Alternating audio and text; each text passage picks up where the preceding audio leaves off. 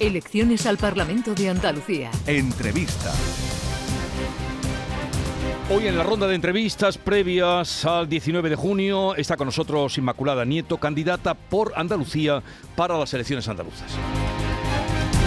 Inmaculada Nieto Castro nació en Algeciras. Es licenciada en Ciencias Políticas por la Universidad de Granada, técnico superior en Prevención de Riesgos Laborales y en la actualidad cursa Derecho en la Universidad de Cádiz. En la legislatura que termina ha sido parlamentaria por esta provincia y portavoz del grupo Unidas Podemos por Andalucía. Fue concejala y primer teniente de alcalde del Ayuntamiento de Algeciras desde junio de 2007, parlamentaria andaluza desde 2012, tras concurrir en las listas de Izquierda Unida, entonces liderada por Diego Valderas. Desde 2019, cuando Antonio Maillo abandona la política, Inmaculada Nieto asume la portavocía de Adelante Andalucía en el Parlamento y tras la ruptura del grupo mantiene la de Unidas Podemos por Andalucía. En mayo de este año fue designada candidata a la presidencia de la Junta por la coalición por Andalucía, integrada por Izquierda Unida, Más País, Verde Secuo, Iniciativa del Pueblo Andaluz, Podemos y Alianza Verde. Forma parte de la Ejecutiva Federal de Izquierda Unida. Sindicalista y defensora de los derechos laborales, ha sido distinguida con la insignia de plata del Sindicato Unificado de Policía en reconocimiento a su aportación en la defensa de las libertades en el cuerpo. En su cuenta de Twitter ha escrito que es madre y andaluza. Inmaculada Nieto, candidata de Por Andalucía. Inmaculada Nieto, buenos días. Hola, buenos días. Eh, gracias por atender nuestra invitación. ¿Fue el de anoche el debate decisivo? Bueno, creo que fue un debate que volvió a poner en evidencia que el señor Moreno ha hecho daño con sus políticas a Andalucía, que está destrozando los servicios públicos, que tiene un maltrato a los trabajadores y trabajadoras públicas que no es aceptable, que eso tiene una afectación a la calidad del servicio que ellos y ellas pueden prestarnos al conjunto de la sociedad y que, bueno, está eh, completamente suelto de mano sin atender al paro, a la precariedad y a la emergencia climática que vive nuestra tierra. También hemos involucionado en derecho las mujeres. Yo creo que todo ello volvió a quedar sobre la mesa y cuando a él se le se le pone frente a esa realidad, pues responde con evasiva y con una soberbia que no se acompasa con los resultados que puede presentar de su gestión ante el pueblo andaluz. Eh, ¿Cómo valora el desarrollo de la campaña? Faltan cuatro días. ¿Y qué percibe usted de lo que eh, le cuentan los ciudadanos con los que se va encontrando estos días? La campaña es de movilización creciente ha habido un impas a partir de este fin de semana, ya sí hay ambiente de campaña, ya sí hay más gente tomando conciencia del calado de los problemas y que no hay por qué resignarse. Se nos cortó la comunicación. Eh, en fin, recuperamos enseguida la comunicación con Inmaculada Nieto, o invitada en la ronda de entrevistas previas al 19 de junio. En un momento estamos con ella.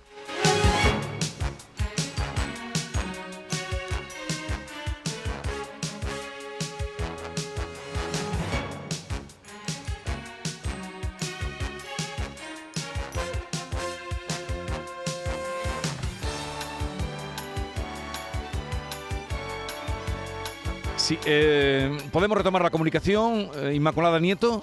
¿Me escucha? Sí, Vale, pues sí, me quedé hablando sola, no me di cuenta pues, se había cortado. Nosotros sí, pero re- repito la pregunta que era, eh, ¿cómo está valorando usted el desarrollo de la campaña que llevamos? Sí, bueno, le decía que de movilización creciente, que estamos percibiendo ya un ambiente nítidamente electoral. La gente va venciendo la resignación que tenía de que había que soportar cuatro años más políticas que le hacían daño y se va dando cuenta de que hay posibilidades de tener un gobierno útil que cambie la vida de la gente para mejor y que pueda beneficiarse de medidas que con los recursos que tiene la Junta y las competencias exclusivas que tiene se pueden adoptar desde el Consejo de Gobierno en, favor de la mayoría social que ahora la verdad es que está muy maltratada. Menos mal que está el sostén y el beneficio de políticas que sí que se han desplegado desde el gobierno central, pero el gobierno de la Junta se ha borrado de todos los problemas que ahora preocupan, del paro, del encarecimiento del coste de la vida y de tantas otras cosas que a pie de calle, desde luego, se perciben de manera bien distinta como las percibe el señor Moreno. ¿Usted cree en las encuestas? Mire, yo creo que las encuestas, la profusión de encuestas y la reiteración con la que nos hablan de la excelsa gestión del señor Moreno no se acompasa con lo que se vive en la calle. Y yo creo que esta movilización de gente que al final había asumido que, como lo decían las encuestas, pues ya estaba escrito en piedra. Creo que esa movilización va a hacer que efectivamente el pueblo andaluz otra vez cambie el guion, que también las encuestas decían que la señora Díaz iba a ser eh, eh, presidenta de la Junta y para eso convocó anticipadamente las elecciones, como ha hecho ahora el señor Moreno, y bueno, pues ya sabe usted dónde está la, señora Susana Díaz. Pero el éxito que a priori vaticinan las encuestas, como usted eh, reconoce, eh, éxito al PP, ¿es resultado de la gestión del gobierno de Juanma Moreno o de la flaqueza de la oposición? Es resultado de las políticas que hace el gobierno central, que ha sostenido 550.000 empleos con los ERTE y que ha protegido a la mayoría social en, la pandemia, una situación inédita, movilizando recursos eh, públicos como no se había hecho nunca antes, y un señor Moreno que no ha tenido ningún empacho de colgarse las medallas de los beneficios de esa gestión. Y luego ha habido mucha responsabilidad por parte de la oposición, que lo que no hemos hecho ha sido utilizar los fallecidos y el sufrimiento social de la pandemia para debilitar o desgastar al gobierno. Qué pena que la derecha de nuestro país, la derecha antigua y cainita y carente de escrúpulos, eh, sí que ha utilizado la pandemia y los fallecidos y el dolor que esto estaba ocasionando a tantísimas personas en nuestro país para desgastar al gobierno de España. Pero nosotros no creemos que eso fuese la oposición que había que hacer, había que estar a la altura y por responsabilidad desde luego lo que hicimos fue contribuir a darle un poquito de certeza y de tranquilidad a nuestra gente siendo empáticos con lo mal que lo pasaban. Eso también puede tener que ver la falta de escrúpulos de la derecha, la fortaleza y cuando gestiona momentos delicados porque la izquierda tenemos un saber estar en política que la derecha no tiene. Bueno, ¿qué define a su agrupación o su partido por Andalucía que reúne a Podemos, Izquierda Unida, Más País, ECUO, Alianza Verde e Iniciativa del Pueblo Andaluz? Pues mire, este era el mandato de la unidad, el, llamamiento a la unidad que, que siempre nos hacía mi querido y admirado Julio Anguita, la unidad de la izquierda para transformar la vida de la gente, para mejorar la vida de la gente, para gobernar en su favor.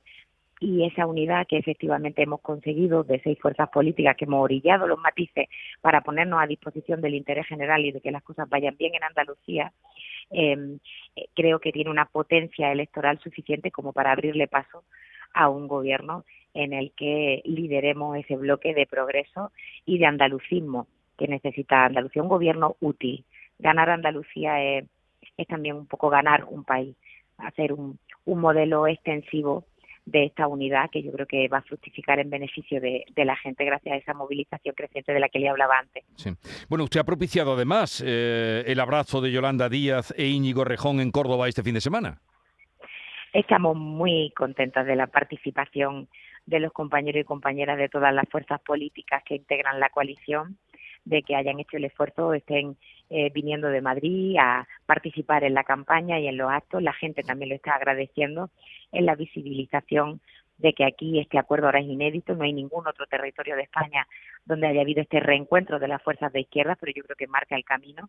El camino es sumar, el camino es estar a disposición de la gente y el camino es ponernos a lo importante, que son las cosas de la gente, los problemas de la gente. Hablemos de los problemas de la gente. ¿Cuál es el problema de Andalucía que más le preocupa y le ocupa? El paro. Yo creo que eh, nosotros estamos obsesionados. Creación de empleo, creación de empleo, creación de empleo. No hay otra. Porque este ha sido el problema eh, histórico en Andalucía. El bipartidismo ha errado con las políticas que ha elegido para Andalucía. Ha cargado demasiado, demasiado el gancho en la construcción, el sector servicio, el sector primario, el turismo, y esto está muy bien. Pero esos sectores también tienen margen de mejora para generar empleo de calidad y luego hay que innovar, hay que saltar a hacer políticas modernas, hay que ver también la oportunidad económica en la protección medioambiental, en la transición energética, hay que meter potencia, hay que hay que poner sobre la mesa un plan de industrialización. Ciudades como Linares, ciudades como La Línea, no podemos tener zonas cero de paro y, por supuesto, la Administración Pública, la Junta de Andalucía no puede ser una máquina de maltrato de sus trabajadores y de la precariedad. Eh, toca adoptar medidas con valentía, con audacia. Y además ahora hay recursos y van a venir más recursos. hay fondos extraordinarios para paliar las consecuencias que aún colean de la crisis económica formidable de la pandemia, para robustecer los servicios públicos y también para mejorar en Andalucía las condiciones en las que las empresas privadas pueden afrontar el futuro. Todo eso hace falta hacerlo desde un gobierno que tenga un liderazgo claro en, afrontar esa prioridad que yo creo que, que todo el mundo que nos oye compartirá, que, que es la superación de nuestras tasas de paro cronificado, de paro de larga duración, de paro de nuestra gente joven, de paro de las mujeres. Yo creo que ahí hay que movilizar todos los recursos y todas las competencias con urgencia. Y para mejorar el servicio sanitario, la sanidad pública con la que usted ha sido muy crítica hasta anoche mismo en el debate, ¿cuál es su propuesta?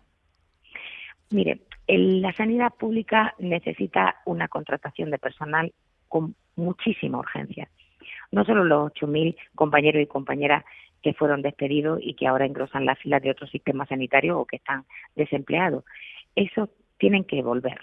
Pero es que los 12.000 que tienen su contrato en el aire, se, se les tiene que dar la garantía de que se quedan. Y con un gobierno de por Andalucía se quedan.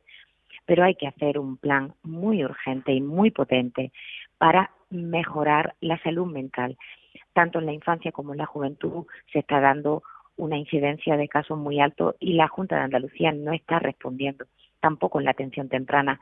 Las listas de espera en general de todos los procesos que puede necesitar una persona, sea una prueba diagnóstica, sea una intervención quirúrgica, todos están en unos plazos, en unos tiempos de demora que no son compatibles con lo que tiene que hacer un servicio sanitario público de calidad. Eh, esto tiene un, porqué. Es decir, esto al final estamos hablando de recursos puestos a disposición del SAS. Y Andalucía es la penúltima comunidad autónoma de toda España en inversión sanitaria por habitante. Nuestro compromiso es ponernos en la media de las comunidades autónomas en los cuatro años que dure la legislatura si tenemos el inmenso honor de gobernar en Andalucía. Si de sus votos dependiese, ya que me habla usted de si tuviesen la oportunidad de gobernar en Andalucía, si de su, eh, de su voto dependiese la formación del próximo gobierno, ¿con quién podría negociar e incluso pactar? Yo creo que, bueno, anoche también lo explicitamos, em, y se lo decía antes, es tiempo para políticas valientes.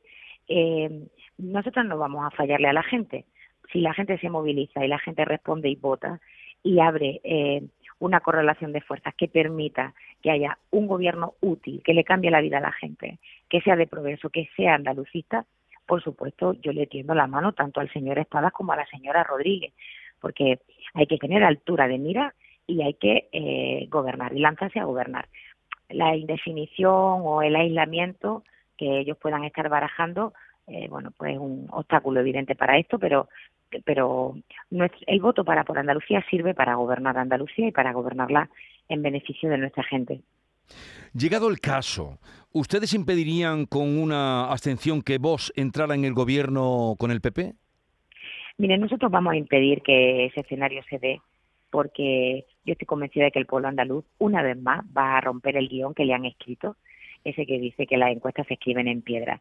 Yo creo que la mayoría social de Andalucía, todo su activismo social, toda la gente que tiene un compromiso con nuestra tierra, que lo tiene desde el ecologismo o desde el feminismo o desde los sindicatos, toda la gente, el movimiento LGTBI, toda esa gente va a estar ahí, va a votar el 19 y ese escenario no se va a dar.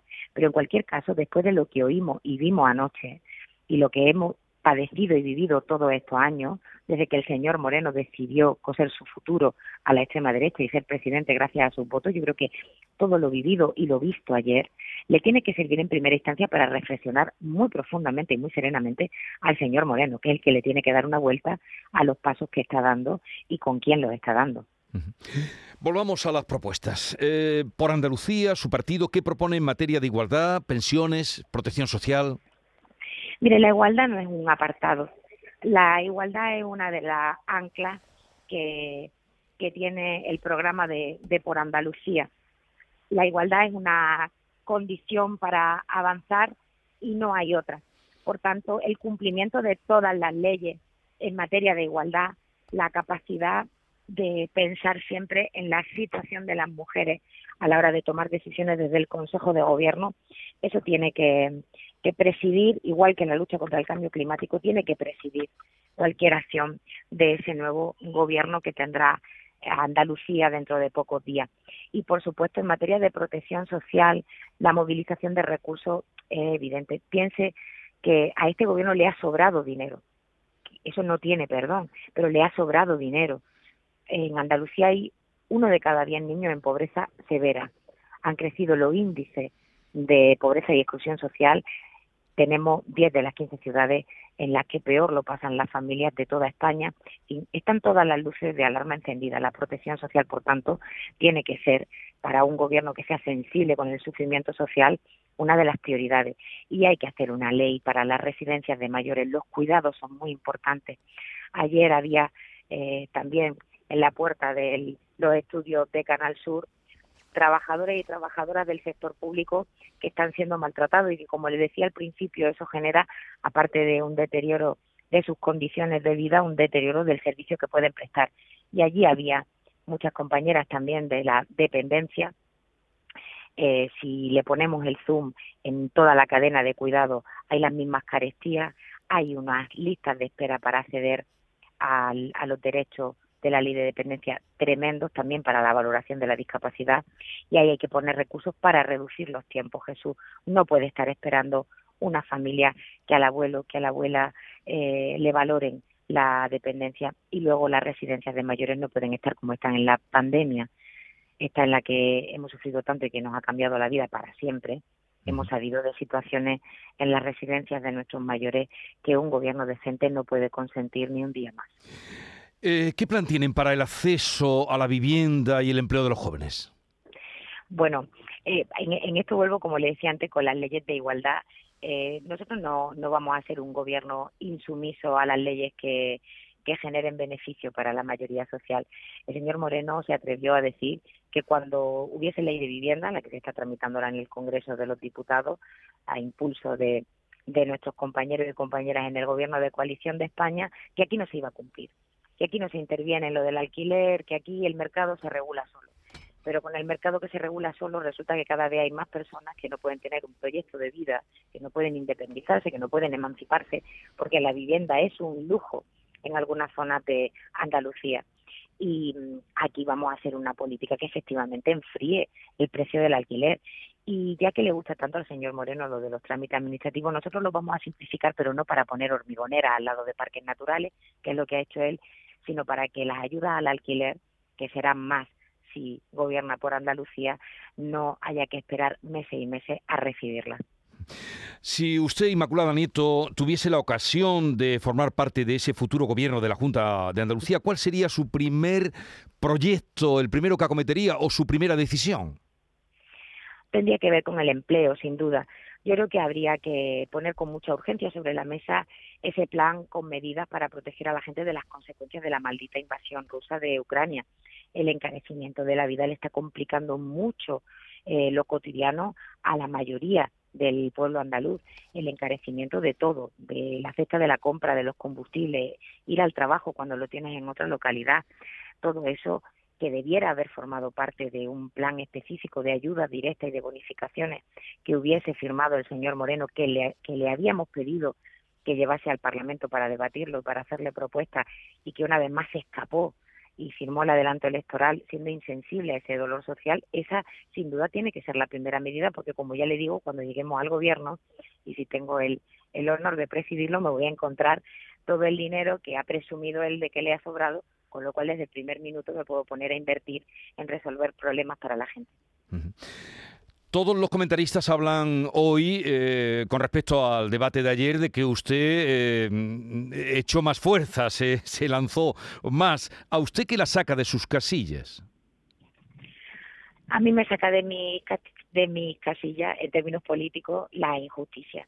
La injusticia, la injusticia social y el postureo, si me permite la interpretación de, de papeles que nada que tienen que ver con la realidad y el ensimismamiento de, de un estar en política que no le sirve a, a nuestro pueblo.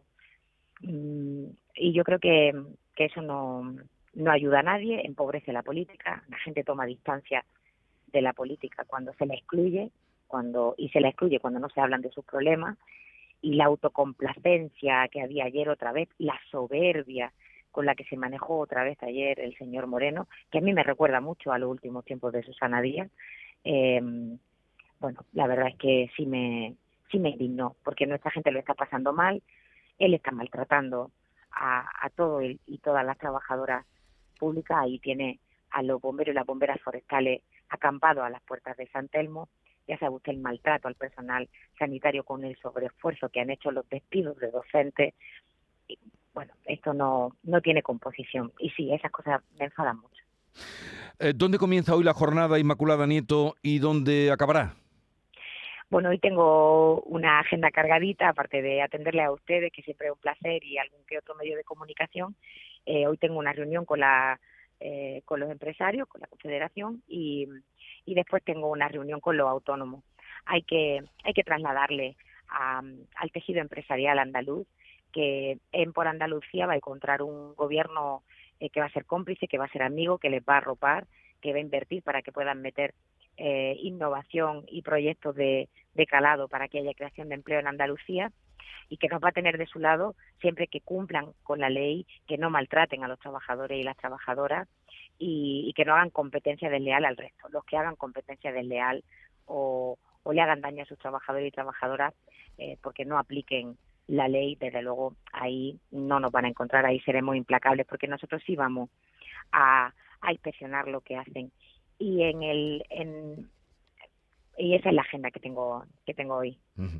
Inmaculada bueno, acaban dos hermanas. acaban dos hermanas. eso es, tengo esta tarde. no acabo el mediodía, no, no. Pero hoy la acompaña alguna alguna ministra. Sí, hoy están con, conmigo la ministra Ione Belarra, eh, está el ministro Alberto Garzón y también la, la ministra Yolanda Díaz. O sea, eh, desde luego usted ha conseguido sumar desde aquí, eh, aludíamos a lo de Córdoba y hoy eh, ese, esa cita en Dos Hermanas. Bueno, pues Inmaculada eh, Nieto, em, candidata por Andalucía, gracias por atendernos, suerte para los días que quedan y buenos días. Buenos días, muchas gracias. Adiós.